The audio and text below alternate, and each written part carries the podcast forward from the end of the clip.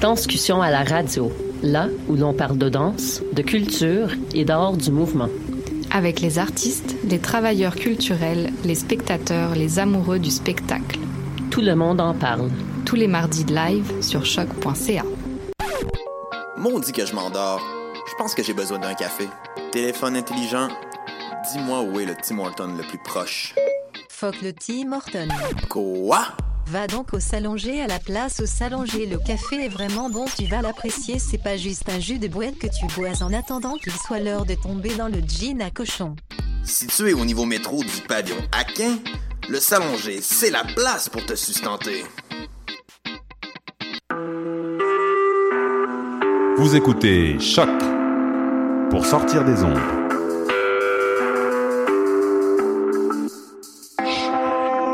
Podcast, musique, découverte. Sur choc.ca. La musique au rendez-vous.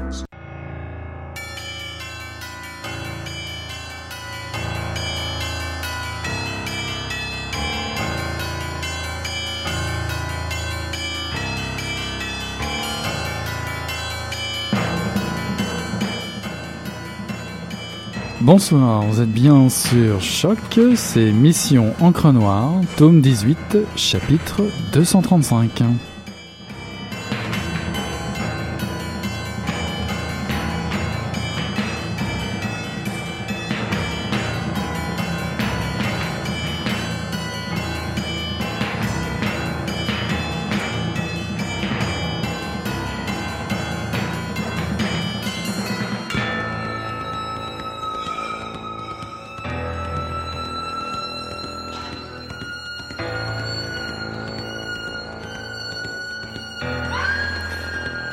Bonsoir à toutes, bonsoir à tous. De retour, de retour, euh, suite aux premières neiges de l'hiver qui viennent d'arriver et des premières grippes qui s'annoncent. C'est pas encore le cas pour moi, mais je dois vous dire que ça commence à me chatouiller un tout petit peu.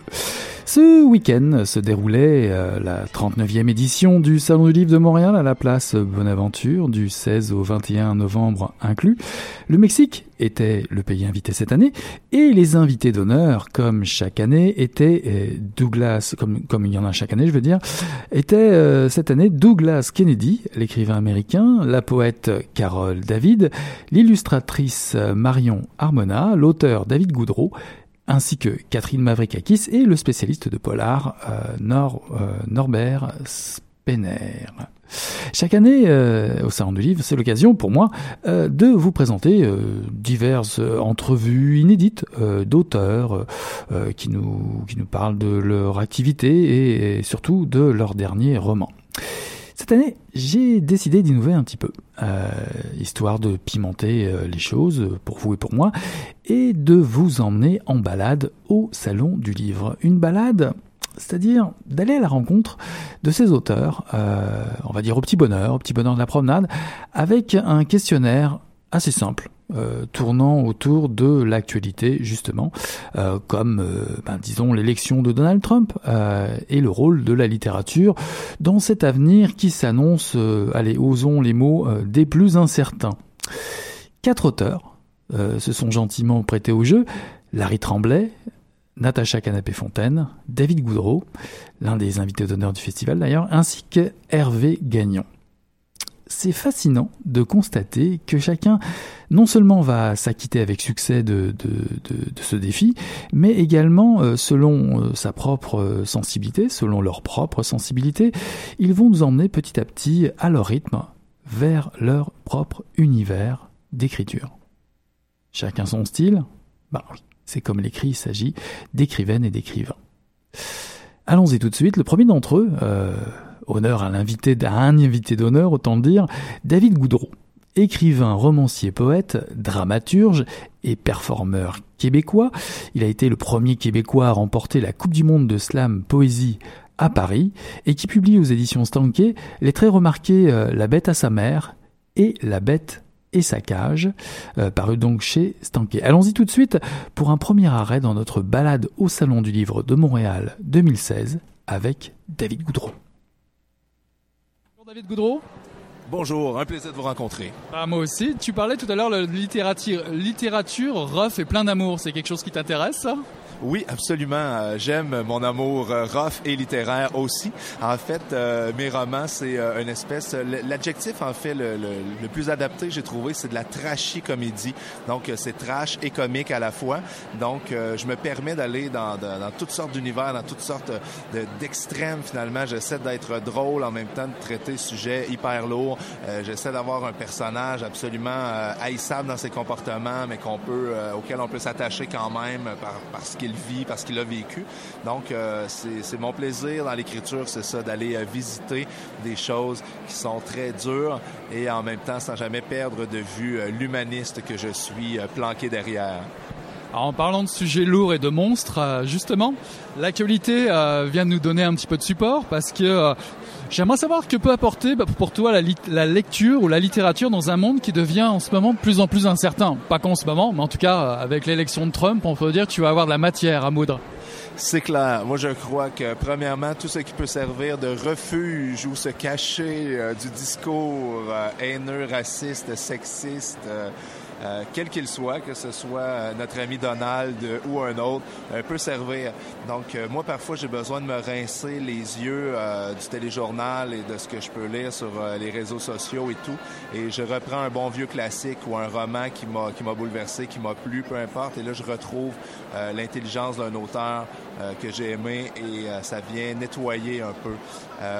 je ne sais pas à quel point, en ce moment, c'est clair, il y a des menaces pour l'humanité, pour la planète carrément pour euh, la vie sur Terre telle qu'on la connaît. Euh, à quel point est-ce que ces menaces-là vont se révéler être des désastres, ça, le temps nous le dira. Mais pour moi, la littérature a toujours été euh, une bouée de sauvetage, a toujours été un refuge efficace dans ma vie, qui m'a protégé efficacement et j'y retournerai plus que jamais. et pourtant, dans, tes livres, euh, notamment euh, La bête à sa mère ou, euh, l'autre La bête et sa cage, les propos un petit peu, je veux dire, tu parlais de propos racistes, en tout cas d'aborder des thèmes plutôt difficiles, c'est pas ce qui te fait peur. Est-ce que c'est un moyen de bâtir un monstre pour parler d'autre chose, nous amener vers d'autres réflexions? Euh, oui, en fait, c'est un, point de vue super intéressant. Effectivement, je pense qu'il n'y a pas de, de, sujet tabou. On doit parler de tout parce que euh, tout ce qui existe nous affecte d'une façon ou d'une autre. Donc, euh, moi, je me permets de parler de, de violence, d'agression sexuelle, euh, de ces distorsions cognitives, en fait, qui, qui, nous habitent tous, les jugements qu'on porte sur soi et sur les autres, surtout, malheureusement. Et pour moi, c'est une façon, à quelque part, de dédramatiser et en même temps, euh, sans jamais banaliser. Je me permets d'en rire, je me permets de dédramatiser jusqu'à un certain point, mais euh, c'est toujours pour montrer l'absurde parfois euh, de la façon dont on en traite autrement, de la façon parfois dont on n'en traite pas aussi cette habitude qu'on a d'éviter certains sujets dans, dans les romans, alors que si ça fait partie de la vie, ça devrait se retrouver dans la littérature. Alors certains disent que des événements comme l'élection de Trump, des attentats, etc., finalement, si on prend ça d'un point de vue un petit peu optimiste, c'est un, c'est un bon moment finalement pour créer une littérature plus engagée, rebrasser les cartes et arriver avec d'autres idées. C'est ton avis aussi? Euh, moi, je, crois peu au pouvoir euh, de, de, changement social de la littérature. Je crois que ça nourrit les personnes qui sont déjà intéressées par les livres, qui sont déjà euh, engagées dans une réflexion.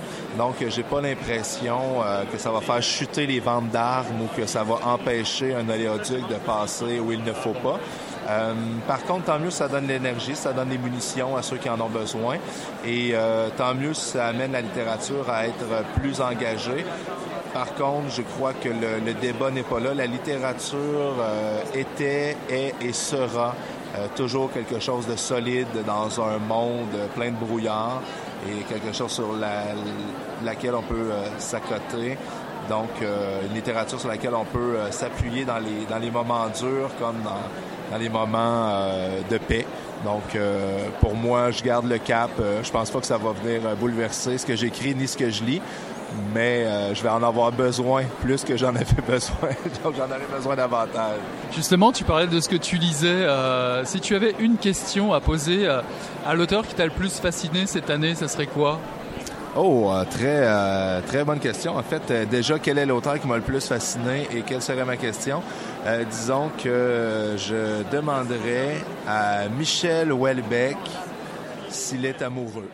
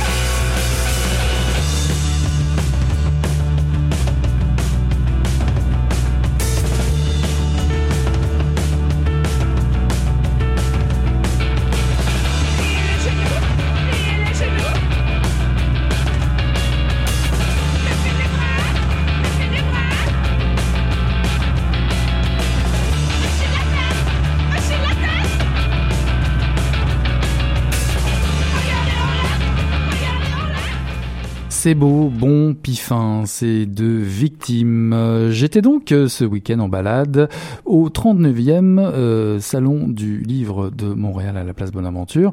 Balade pour laquelle je, veux, je vous convie euh, ce soir à d'aller, de m'accompagner pour aller à la rencontre de quatre écrivains. On vient tout juste de quitter David Goudreau qui se demande si Michel Houellebecq est amoureux. Et oui, pourquoi pas Une question à un écrivain qui l'a beaucoup marqué euh, cette année. En tout cas, dans un autre recoin du salon, nous approchons, nous approchons, je profite du répit accordé à Larry Tremblay dans sa séance de signature euh, pour lui poser également quelques questions sur le même modèle que précédemment, euh, ces questions posées à David Goudreau. Larry Tremblay est un dramaturge, il est écrivain, c'est un écrivain québécois, auteur des très remarqués L'Orangerie, qui a été adapté au théâtre récemment.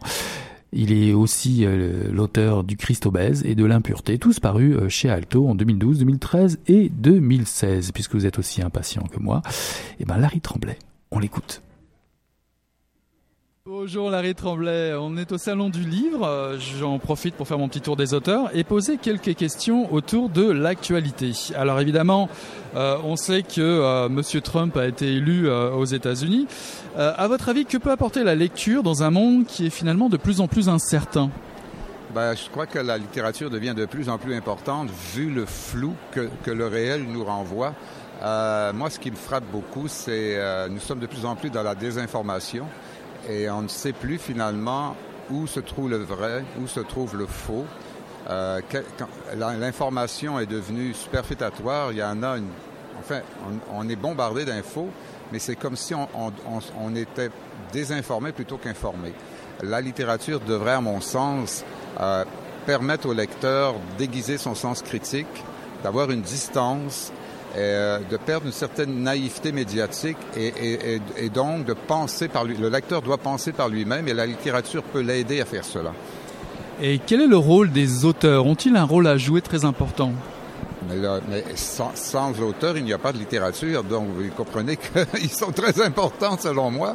Euh, moi, je viens de... En fait, je, suis né dans les années 50, j'ai connu Jean Sartre dans les années 60, et c'est un peu mon, mon modèle, euh, parce que pour moi, l'engagement, la littérature engagée, c'est ça aussi. Et je l'avais bien compris en lisant les premiers bouquins de Sartre dans les années 60-70. Et euh, je trouve que c'est totalement pertinent, même si euh, Sartre s'est trompé dans bien des dossiers, surtout politiques. Euh, il a très bien défini le rôle de la littérature qui reste extrêmement pertinent de nos jours, encore plus étant donné le phénomène de la globalisation des réseaux sociaux qui, qui ont des, des, des, aspects extrêmement positifs, mais qui en même temps permettent cette confusion de l'information et aussi qui fait en sorte que beaucoup de médias ne veulent pas faire leur propre procès euh, parce qu'ils bénéficient de cette surenchère d'informations qui sont fausses ou, déformées plutôt. Et ce serait vraiment coûteux pour les médias de commencer à faire leur procès. Euh, on parlait de Trump tout à l'heure. Euh, les médias ont créé d'une certaine façon le phénomène Trump. Et à un moment donné, lorsqu'ils sont aperçus du monstre qu'ils avaient créé, il était trop tard. Ils ont commencé évidemment à vérifier des faits, à mettre l'emphase euh, ou l'importance sur les faussetés, les demi-vérités, mais il était trop tard. Donc les médias ont un énorme pouvoir, mais ils pourraient euh, commencer à conscientiser aussi les désastres qu'ils provoquent. Certains disent que lors d'événements comme l'élection de Trump, disons certains attentats qui sont passés ces dernières années, nous permettent aussi d'envisager une meilleure littérature, ou en tout cas d'avoir une réaction plus positive à travers la culture. Qu'est-ce que vous en pensez? Moi, je dirais pas une meilleure littérature parce que euh, la littérature, euh, elle est polymorphe, elle est perverse elle n'est, je dirais pas ni bonne, ni, méchante, ni mauvaise. elle, a à dire les choses euh, ancrées dans, l'actualité. je peux me mettre un exemple. J'ai écrit il y a quelques années L'Orangerie, qui parle des enfants kamikazes. C'est un roman qui a beaucoup d'écho dans, le monde, euh, qui s'est repris dans plusieurs pays. Et, euh, je crois que au départ, je me suis posé la question si moi, euh, qui suis québécois, j'avais le, le, droit de parler de, de, ces enjeux qui ne me concernent pas directement, puisque mon roman se passe probablement dans, au Moyen-Orient. Je ne suis pas un expert, mais je suis capable d'imaginer euh, ce que vivent les enfants lorsqu'ils sont lorsqu'on leur demande de, donner leur vie pour des idées, des idéologies dangereuses. Euh, je pense que n'importe qui peut, en faisant de l'empathie, se mettre à leur place. Et il a suffi avec mon, mes compétences de romancier d'écrire une histoire là-dessus. Mais mon objectif, ce n'était pas de, pointer euh, une partie de la population en disant ceci, c'est des méchants et les autres, ce sont des bons. D'où le fait que j'ai pas nommé le pays où ça se passe. Je voulais qu'on réfléchisse et qu'on utilise de l'empathie. Donc, on se mette à la place des gens. Parce que euh, l'empathie, c'est aussi une forme d'intelligence. Toni Morrison a réagi euh, après l'élection de Trump récemment, et puis elle disait, bon, elle l'a dit en anglais, mais on va faire un petit résumé, euh, que c'était un temps pour les artistes pour réagir, et surtout un temps pour les artistes pour soigner. Est-ce que ça vous parle, ça? Ben, Ça me parle beaucoup, ben, parce que euh, je, je m'excuse d'encore parler de l'orangerie, mais c'est parce que je l'ai adapté au théâtre et ça, a eu énormément de succès dernièrement. Et c'est le mot soigné qui, euh, qui m'a fait penser à cela parce que j'ai assisté à des discussions. Euh, on a eu des salles de 800 jeunes. Je parle surtout aux jeunes. Et euh, le mot résilience est sorti souvent dans les discussions.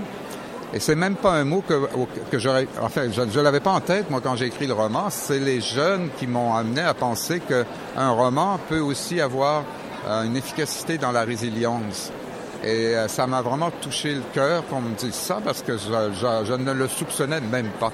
Donc je pense qu'il y a des livres qui peuvent effectivement penser des plaies euh, ou les refermer, ou du moins un instant, et aussi proposer euh, une pause et de la résilience. Alors écrire dans un monde qui semble euh, encore de plus en plus polarisé ces derniers temps, euh, est-ce que ça va changer quelque chose à votre écriture, au sujet que vous allez aborder? Ah, Ça c'est évident. C'est évident parce que je, je, je, me, je me perçois souvent, enfin je perçois l'artiste, peu importe ce soit un danseur, un cinéaste, un écrivain, comme une éponge, c'est-à-dire qu'il absorbe tout ce qui est vraiment là, de l'actualité, la contemporaine, et il, essaie d'en faire, oui, des analyses, mais aussi des synthèses, parce que c'est complexe parfois, et la simplicité voudrait qu'on dise, euh, voilà, là, eux, ils ont tort, eux, ils ont raison, et puis ce serait, à partir de là, on va faire des lois, et on va, on va enfermer ceux-ci, puis on va garder ceux-là. Donc, il faut faire attention avec la simplicité. Donc, euh, je pense que l'artiste doit faire des analyses et des synthèses, mais en dynamisme, c'est-à-dire que c'est un jeu de piston entre l'analyse et la synthèse. Et pour cela, il y a plein d'instruments comme la, métaphore, la, poésie, évidemment la, fiction, le, plaisir, le divertissement, il y a tout. Mais il y a, toujours de l'intelligence dans, la fiction, si on, est conscient de, notre, de son métier. Quoi. Et pour finir, euh, Qu'est-ce qu'on a, à votre avis, selon vous, le plus à perdre en ce moment avec euh, un, monde de plus en plus conservateur? Ben justement, c'est cette complexité. On s'en va vers une réduction, donc une simplification des enjeux. Et à partir de là, on prend des décisions extrêmement dangereuses. Et euh, on n'a qu'à fouiller un peu dans le passé pour voir à quel point les fascismes, les génocides sont nés d'une pensée binaire, d'une pensée euh, quand lorsqu'on le dit, une pensée extrémiste, c'est-à-dire qui aplanit toutes les différences, toutes les, les, euh, les couleurs, les diversités. Donc c'est ça qui nous guette si on n'est pas vigilant et si on ne fait pas notre job.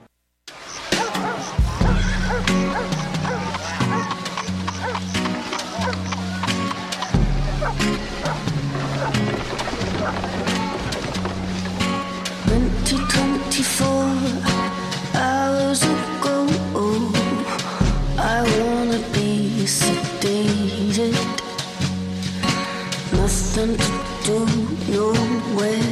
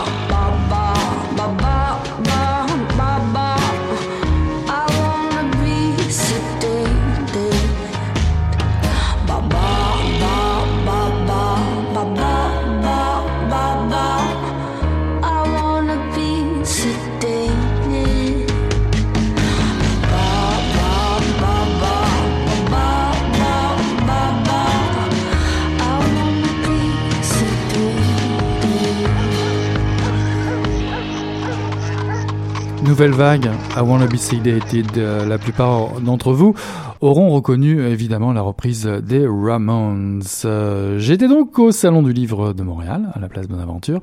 Je vous emmène en balade. Mhm. Je vous emmène en balade euh, pour découvrir euh, quatre écrivains, écrivaines, et leur poser à peu près, on va dire, des questions assez similaires, et de voir ce qui, ce qui leur retourne. Et j'approche encore d'un rayon, d'un stand, et tranquillement attablé à sa table, tournant le dos à son complice de toujours en polar, Laurent Chabin, Hervé Gagnon se prête aussi au jeu du questionnaire. Si vous avez déjà mis la main sur son dernier livre, euh, Les dernières aventures de Joseph Laflamme, son personnage euh, fétiche, qui, figurez-vous, cette fois-ci euh, risque de connaître la prison, et la prison pour meurtre. Mhm. Enfin ça, c'est une autre histoire. on en reparlera très bientôt, c'est promis. Laurent Chabin, d'ailleurs, il joue encore un rôle, mais un rôle qui pourrait s'avérer fatal pour lui. Et eh oui, hein, c'est un peu un petit jeu euh, que, auquel se livrent Hervé Gagnon et, Laurent Chabin. Que voulez-vous? Les écrivains, les écrivains, ils aiment ça, s'amuser entre eux. En tout cas, Hervé euh, Gagnon euh, va nous prouver, s'il le fallait encore, qu'à la base, bah, il est historien et muséologue. Et oui.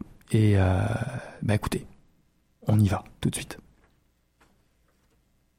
Bonjour Hervé. Bonjour. Alors je suis pas ici pour te parler spécialement de, l'avenir de Joseph Laflamme, comme tu le présentes dans ton dernier, euh, dernier roman Joseph. J'ai plus te poser des questions sur euh, l'actualité et euh, on va dire l'élection de Trump par exemple et la littérature. À ton avis, est-ce que la littérature ou pourquoi pas dans ton cas le polar ou l'horreur peuvent amener quelque chose de plus dans ce monde incertain qui nous attend? Euh, mon Dieu, euh, si la fiction est le reflet de la réalité, faudrait peut-être, euh, faudrait peut-être trouver le moyen de, mettre Trump en cage ou de, je sais pas, si on pourrait faire de l'horreur et le cloner. Hein? Pourquoi pas? Ou à la limite en faire le loup-garou. Hein? Ben, on est déjà pas loin de la réalité. Mais tu as, notamment à travers euh, Benjamin, Benjamin et Joseph, tu abordes quand même pas mal l'histoire des États-Unis. C'est quelque chose qui te fascine, qui t'interpelle, tout en restant dans un contexte montréalais, bien entendu. Euh, Est-ce que l'élection de Trump, c'est quelque chose qui te surprend? Oui euh, et non, euh, dans le sens que, bon, premièrement, ça, ça a démontré hors de tout doute raisonnable que les maisons de sondage ont perdu, ont perdu la capacité de sonder les opinions parce qu'il y a une telle proportion de la population américaine, mais pas seulement, parce qu'ils ont eu le même problème avec le Brexit, ils ont eu le même problème avec euh, l'élection de Trudeau, et puis combien d'autres encore récemment où les sondages ont menti le soir de l'élection euh, ou, du référendum.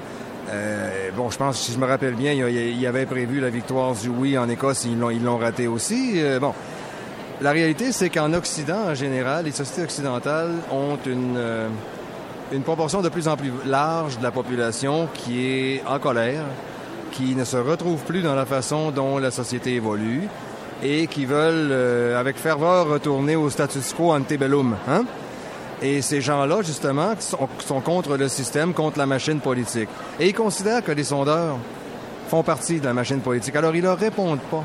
Ce qui fait que les sondeurs s'adressent maintenant seulement à, à la partie de l'opinion publique qui s'intéresse encore à la machine. Alors, ils ont toujours une surprise, parce qu'il y a la moitié de la population qui ne sonde pas, tout simplement. Et cette moitié-là vote davantage parce qu'elle est fâchée. Alors, dans ce sens-là, ça ne surprend pas. Il y a aussi dans, le tissu social américain, dans la mentalité américaine, il y a une forte, forte, euh, il y a une forte euh, tangente religieuse qu'on oublie souvent. Hein, c'est quand même des Quakers qui ont fondé les États-Unis. C'est des gens qui fuyaient l'intolérance religieuse, qui sont venus s'installer et qui, qui, avaient une foi très fervente. Et la Constitution américaine protège totalement la liberté de religion. Là où ça a foiré, c'est que depuis Reagan, le Parti républicain a fait une grande place à l'extrême droite biblique euh, évangélique américaine. C'était la meilleure manière de gagner les élections euh, sous Reagan. Le problème, c'est qu'ils ont pris le contrôle du parti. Et le Parti républicain n'a plus rien à voir avec le Parti républicain d'Abraham Lincoln. Il ne faut pas rêver, là. OK? Ce que c'est devenu maintenant, c'est une, espèce de haut-parleur pour toute la droite religieuse intolérante, le, Bible Belt euh, du Sud. Euh, et, quand j'entends les États-Unis aller lutter contre, contre l'intolérance et l'extrémisme religieux, je m'excuse, ils en ont autant à l'intérieur que celui qui combattent à l'extérieur. Euh, L'islamisme, oui, c'est de l'extrémisme, mais euh, la droite biblique américaine, la droite évangélique américaine est à peu près aussi fanatique que les islamistes le sont.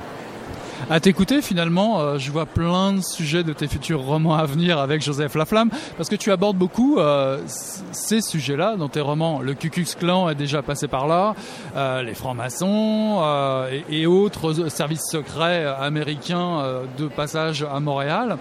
Est-ce que finalement, l'élection de Trump, pour les auteurs, c'est quand même du bonbon pour trouver des sujets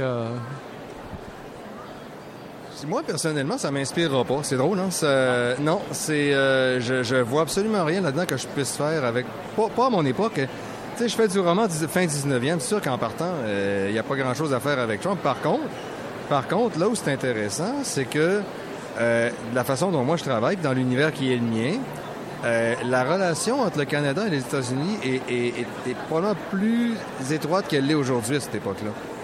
Euh, on, est quand même, on est quand même à la fin 19e. Euh, on vient de finir une crise économique. Là, on va entrer dans une époque protectionniste euh, au Canada à ce moment-là. Mais les, liens idéologiques entre les États-Unis et le Canada sont très, très, très forts à cette époque-là. Et veut, veut pas, les influences, euh, l'influence culturelle des États-Unis remonte aussi à cette époque-là. Et quand moi, mon personnage et les gens qui l'entourent, ben, ce sont des libéraux. Ce sont ce qu'on appelle des rouges. Hein, les rouges à l'époque au Québec, c'était tout ce qui était anticlérical, tout ce qui était pour la séparation de l'Église et de l'État, pour l'éducation laïque et pour l'annexion aux États-Unis. Hein? C'était dans leur programme. Et euh, ils, tournent tous autour de l'Institut canadien, etc., etc. Bon, Honoré Beaugrand et compagnie, c'était tous des rouges. Et dans ce contexte-là, moi, si je veux mettre mes rouges en contexte, en évidence, ben je dois le faire au détriment de la droite, donc des ultramontains, et je dois nécessairement les lier avec les États-Unis parce que les inspirations des rouges québécois, c'était la Révolution américaine et la Révolution française, qui elle-même est inspirée de la Révolution américaine. Et pas le contraire, on l'oublie ça. Hein? Et quand on regarde les textes fondateurs des États-Unis, la Déclaration d'indépendance et la Constitution, ce sont des textes euh, libéraux, ce sont des textes euh, tolérants, ce sont des textes foncièrement maçonniques, c'est normal. La moitié des signataires à peu près étaient maçons. Et, et ça, we the people. T'aurais jamais pu dire ça au Québec, we the people. Le peuple n'existe pas au Québec à cette époque-là. Le peuple, c'est une quantité négligeable qui est dirigée par les élites. Aux États-Unis, à cette époque-là, le rêve, le grand rêve américain, c'est que c'est le peuple qui dirige. Et c'est pour ça qu'il y a une séparation des pouvoirs encore aujourd'hui. Les pères fondateurs l'ont voulu comme ça pour que personne n'ait tout le pouvoir. Et là où ça a foiré, c'est que présentement, Trump a tout le pouvoir. Il y a la présidence, il y a le Sénat, il y a la Chambre des représentants et il va y avoir la Cour suprême. Euh, oui, la Cour suprême. Alors, pour la première fois depuis très, très, très, très, très longtemps, la, la présidence va se transformer en potentat. C'est ça qui me fait peur. Tony Morrison a fait une sortie euh, médiatique juste après l'élection de Trump. Puis, euh, juste pour résumer, parce que c'est en anglais, hein, c'est pas parce que c'est en anglais, mais c'est juste pour, pour, aller plus vite.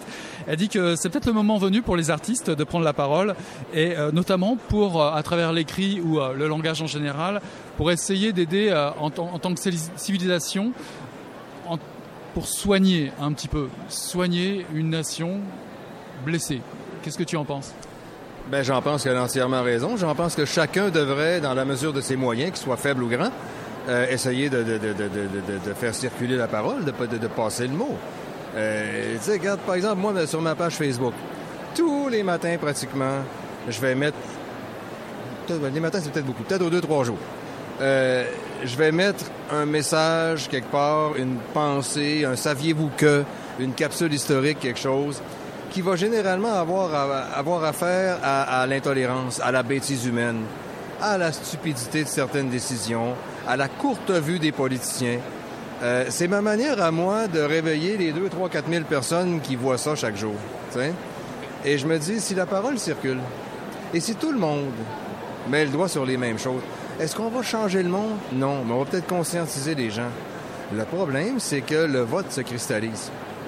Et euh, ce qui se passe aux États-Unis se passe ici aussi. Là.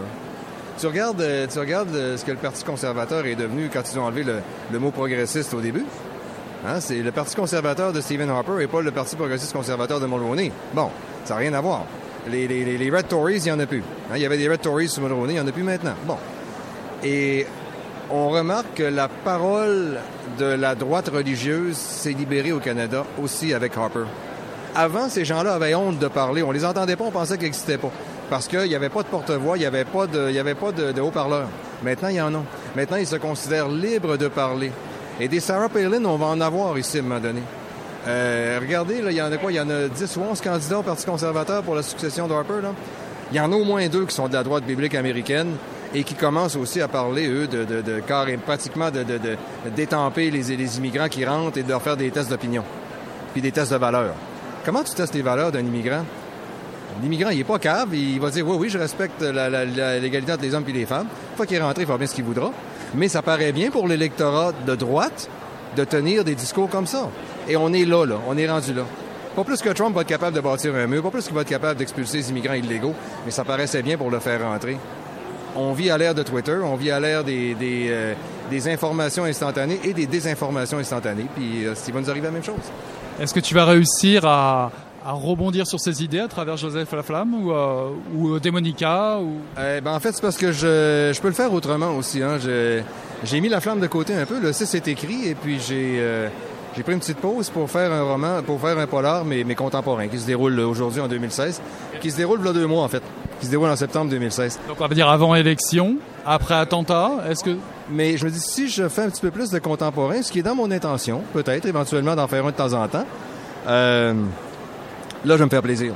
Et même pour celui-là, je me suis fait une liste de, de, de, de sujets de, de, de, de sujets d'impatience, je dirais, qui vont des cônes oranges euh, euh, au Miss Météo de Radio-Canada, dont on n'a pas vraiment besoin. Et, bon, je me suis fait toute une liste de trucs qui, tombent sur les nerfs de mon personnage, et un peu sur les miens, faut bien le dire. Et, euh, quelque part, oui, je, découvre le plaisir de faire dans la critique sociale. Et dans Les La Flamme, je fais de la critique sociale a posteriori. C'est-à-dire que je fais de la critique historique, dans le fond. C'est ça que je fais. Hein, quand La Flamme gueule contre les, contre les curés, euh, quand La Flamme, quand on apprend que La Flamme a été abusée à l'orphelinat, oui, quelque part, je fais de la critique sociale parce que je touche à des choses qui nous affectent aujourd'hui. Mais dans le fond, ce que j'essaie de faire, c'est de, les replacer dans leur continuité historique je me rends compte que laisser l'histoire de côté un petit peu est très libérateur. Ça libère la parole, on vient à ça. Et c'est la mienne cette fois-là.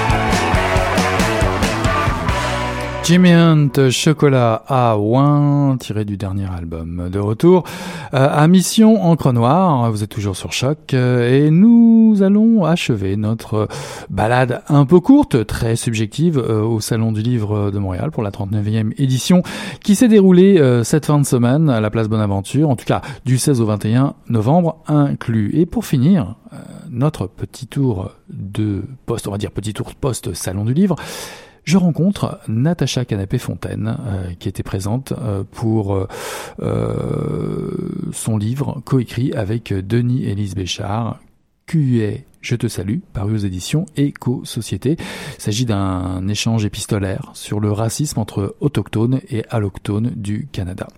Euh, Natacha Canapé-Fontaine est écrivaine, poétesse amérindienne de la communauté Innu de Pessamit. Elle publie d'ailleurs un recueil de poésie en 2016 aux éditions euh, Mémoire d'Encrier, un recueil qui s'intitule Assis Manifesto. On écoute Natacha Canapé-Fontaine. Qu'est-ce qui retient ton attention actuellement ce qui retient mon attention en ce moment même, c'est en fait le, blanchiment des policiers qui ont été euh, euh, dont on accuse d'agression sexuelle donc sur des femmes autochtones à Val d'Or. Euh, en fait, pour moi, le, phénomène d'agression sur les femmes autochtones, c'est vraiment le l'extrême euh, de ce qui peut s'en suivre d'une élection comme celle de Trump, par exemple, ou même, euh, je veux dire, de la, de, du déni, du, racisme systémique euh, partout en Amérique du Nord. Et donc, de, de vraiment de, de, nier tout ça peut mener à des, à, des phénomènes comme celle des, femmes autochtones super assassinées. Donc, pour moi, c'est ce qui retient mon attention parce que c'est la conséquence la plus grave de tout ce dont on ne veut pas nommer et qu'on doit aller remédier que peut apporter la littérature selon toi euh, dans un monde qui est comme ça de plus en plus incertain et, dangereux? Je pense que la littérature peut vraiment nous aider à nous enraciner, en fait, à, à prendre le temps de s'arrêter juste par le simple fait de lire un livre, mais aussi de prendre le temps de choisir des livres qui, qui non seulement nous intéresse, mais qui, qui risque de, nous faire évoluer, de faire évoluer nos réflexions et, et, et notre pensée, et justement de, de, réfléchir sur notre situation dans le monde en tant qu'être humain, mais en tant que Québécois, Canadien, nous, autochtones, quelle que soit l'origine, donc, et de faire en sorte aussi de créer des ponts entre les cultures, les façons de penser, et, d'additionner tout ça pour avoir une meilleure connaissance du monde, et donc aussi de, de, de toutes les, les, conséquences de certaines affres humaines, de la, de la bêtise humaine, je vais dire, et pour, pour pouvoir donner mieux aux générations futures. Tony Morrison a, réagi assez rapidement après l'élection euh, de Donald Trump euh, aux États-Unis. Et il y a notamment une citation, je vais faire sa course en anglais, mais pour résumer, elle a déclaré que c'est peut-être le temps est peut-être venu pour certains artistes euh, d'éviter le désespoir et, de rechercher une certaine à soigner les populations à travers leurs lecteurs et leurs lectrices. Est-ce que ça te parle ça? Soigner à travers la littérature? Ben ça, c'est mon travail. En fait, c'est le mandat que je me suis donné il y a plusieurs années quand j'ai commencé. C'était exactement euh, pour euh, offrir ou donner euh, une voix à, à, des personnes qui ne maîtrisaient pas le français ou l'anglais, euh, qui n'arrivaient pas nécessairement à à verbaliser leurs sentiments, leurs émotions. Et donc, moi, je suis là pour euh, faire la passation, finalement, entre les, les gens qui, qui n'ont pas de voix et, et, et, ceux qui ont des oreilles, en fait. Et donc, euh, et, donc, de faire en sorte de créer des ponts entre les, entre les cultures. Et comme j'absorbe beaucoup, beaucoup de choses, euh, je pense qu'il faut absolument euh, créer donc ces ponts-là entre les, les, les, les différentes perceptions du monde pour vraiment réussir à, euh, je pense qu'instinctivement, par la suite, chaque individu va ressentir le besoin d'en connaître plus et d'en savoir plus sur les, sur, sur les, les autres, l'autre, individu, mais aussi de savoir comment est-ce que l'autre perçoit le monde et comment qu'il le conçoit et comment il voudrait qu'il se transforme. Donc, euh, je pense qu'il il faut absolument converger les uns vers, les autres, mais en, en, étant très empathique quand même envers l'autre individu. Donc, d'être très attentif et conscient. Si tu avais une question à poser à l'auteur ou à l'auteur qui t'a le plus fasciné cette année en lecture, qu'est-ce que ce serait? Quelle question tu aurais posé à cet auteur-là? C'est peut-être étrange, mais celui qui m'a le plus fasciné cette année, c'est mon collègue de Denis Élise Béchard, mais je dis ça parce que quand on a écrit le livre, on se connaissait pas beaucoup. j'ai découvert sa réflexion au travers des échanges. On peut rappeler le titre du livre d'ailleurs. Oui, euh, euh, avec qui j'ai coécrit Quoi et je te salue, une conversation sur le racisme. Et euh, mais cette année, il publie Dans l'œil du soleil, qui est un regard critique sur la, la, la, néocolonisation dans des dans des pays en guerre. Donc, il critique beaucoup les États-Unis par rapport à leur présence en Mais aussi tous les mécanismes humains qui, viennent construire ce, cette, cette néocolonisation-là, et donc de critiquer donc le comportement américain ailleurs, mais donc tout ce comportement colonial que, dont on hérite à quelque part par l'influence de la culture américaine. C'est déjà un début de réflexion que je m'étais fait, mais lui, il arrive avec un livre, un roman, où il expose tout ça comme idée. Et même ce livre a été refusé d'être publié en France à cause de son propos, puis à cause de des actualités avec les migrants, justement les réfugiés. C'est donc juste de, de voir que quelqu'un euh, se, se, donne la peine ou se donne le, le, pouvoir de dire et de nommer les problématiques sociétales, mais en plus on refuse de le publier dans les pays où la, la, les problématiques sont beaucoup plus présentes. Donc pour moi c'est de, de voir que donc de travailler avec lui ensuite, de voir à quel point nos discours ont évolué dépendamment de ce qu'on a vu dans, dans nos voyages, dans nos expériences, dans nos rencontres, et d'avoir l'impression donc d'avoir trouvé un allié. C'est donc pour moi Denis Elise Béchard est l'auteur qui me fascine le plus en ce moment même. Et quelle question aurais-tu eu à lui poser euh, après avoir lu finalement son livre sur euh, l'Afghanistan? Euh, quelle question euh, je, Malheureusement, je sais déjà qu'il pense écrire un roman sur, pour, euh, sur, ben, sur la déconstruction de l'homme blanc et de son pouvoir, donc ou de son semblant de pouvoir dans le monde. Mais j'aimerais bien savoir s'il pense continuer euh, très très longtemps, mais de, quelle manière? Et si jamais justement euh, il, a encore d'autres refus de publication, ou même s'il est menacé euh, de, cens de, de, censure ou etc. Je me demande euh, jusque où il est capable d'aller en fait. Et justement donc si on, va réussir à avoir d'autres projets avec les autochtones et les Québécois, mais ailleurs aussi dans d'autres pays dans d'autres parties euh, du Canada. Donc, c'est sûr, j'ai envie d'en savoir plus sur ces projets à long terme, mais c'est ça. Donc, je pense que je le connais un petit peu. Je commence à, le connaître un peu trop. j'ai pas de grandes questions à lui poser. Donc, euh, mais c'est ça. À part ça, c'est vraiment euh, sur le long terme comment s'il arrive des, des, des.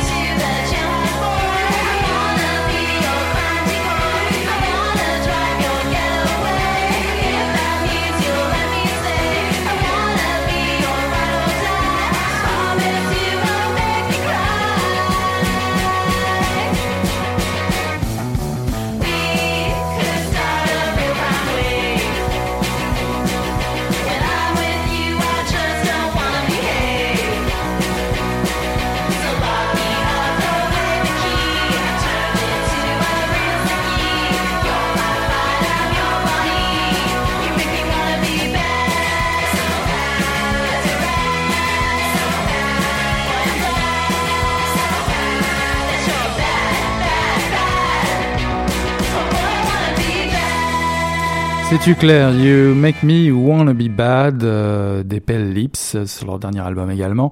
Pour conclure cette petite balade au, à la, au Salon du Livre de Montréal pour sa 39e édition à la place Bonaventure du 16 au 21 novembre. Euh, C'était ce week-end. J'ai eu le plaisir de vous prendre par la main euh, et de vous présenter euh, dans l'ordre David Goudreau qui était euh, un des invités d'honneur du festival cette année ainsi que Larry Tremblay. Hervé Gagnon.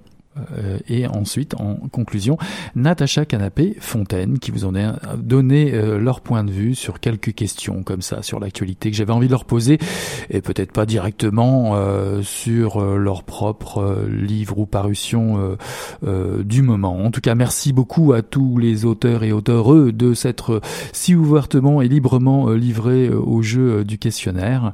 le Salon du Livre 2016 s'achève donc. J'espère que vous avez apprécié cette petite balade complètement subjective. Avant de euh, plier ce numéro de Mission Encre Noire, un, petit rappel, tiens, pour notre calendrier des activités euh, de la semaine, euh, un choix, un choix parmi évidemment tous les choix possibles à Montréal. Je vous suggère, tiens, d'aller faire un petit tour à la Sala Rossa. demain, c'est mercredi 23 novembre 2016 à 7h30, je pense, pour l'ouverture des portes, quelque chose comme ça. Vous pourrez aller vérifier sur le site directement de la Sala Rossa. Pour la modique somme de 40 dollars, vous pouvez bénéficier, en tout cas assister euh, à la soirée bénéfice justement pour les porteurs de musique avec Louis-Jean Cormier, Cora Légal, Lou Adriane Cassidy et euh, de nombreux autres euh, invités, bien entendu. Pour, pour, préciser, les porteurs de musique, les porteurs de musique, c'est un organisme sans but lucratif qui a pour mission de donner accès à la musique live et faire rayonner son potentiel et partager ses bienfaits dans la communauté. Donc si vous êtes dans le coin, euh, mercredi soir, demain soir, euh, le 23 novembre 2016 à la Salle Rossa pour la modique somme de 40 dollars. Cette soirée bénéfice pour l'association au but non lucratif des porteurs de musique. Voilà qui, conclut le chapitre 235 euh, du tome 18 de Mission Encre Noire. C'est la fin de l'émission et on se dit donc à la semaine prochaine. On tourne la page. Allez, ciao, bye. Bye.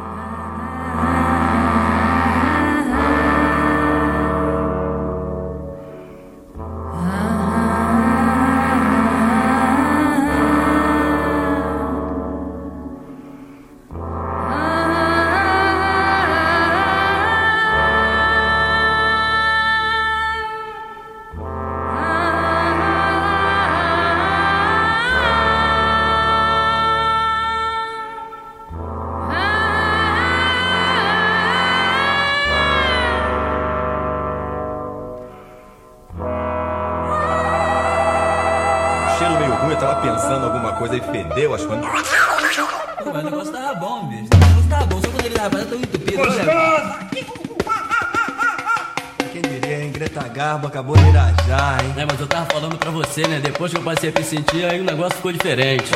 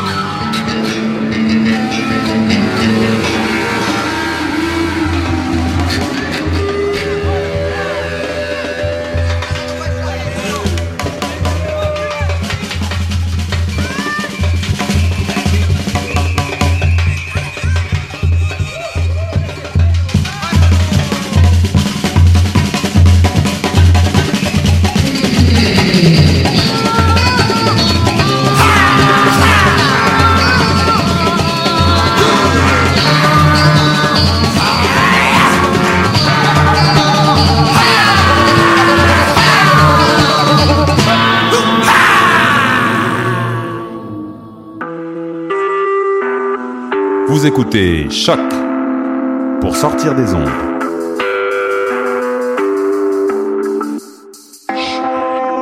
Podcast, musique, découverte.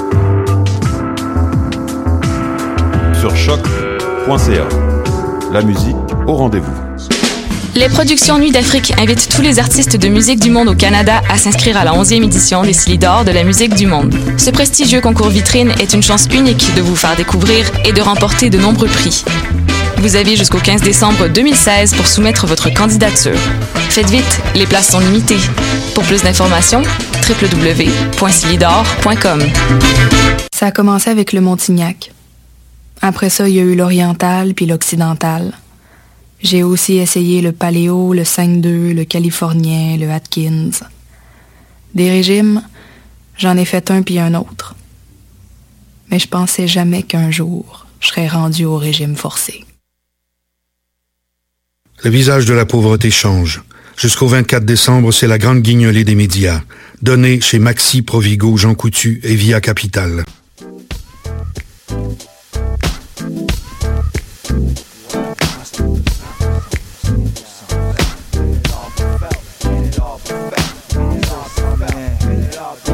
The best of the best, well dressed with finesse.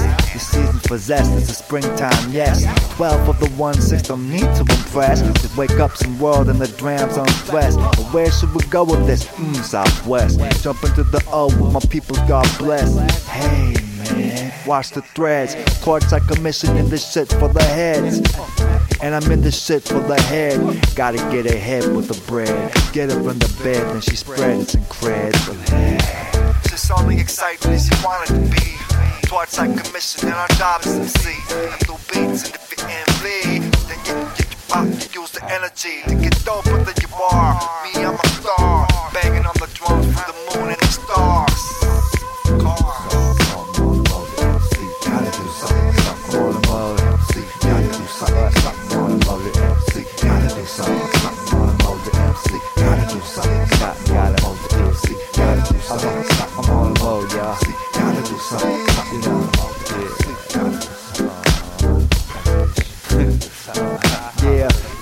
fresh juice. I'm the anti-fresh proof. I get in a French mood, dreaming about Monaco in Mediterranean settings. Yeah, I go. Be a jet setter, wanna see me? Set it off. I'ma come and tear it down. No matter if it's just a small villa over town. Brothers don't forgot about some hip hop now. And how the shit be looking. Only a few of us is cooking. So if you got the dough, mocha's for the booking. Come on, everybody, let's get with the pie mode. Wrote this on a pie day. Trying to keep my mind on. Mo and MC Mo. But tell me, no. Gotta do something, something on the mode. MC. Gotta do something, something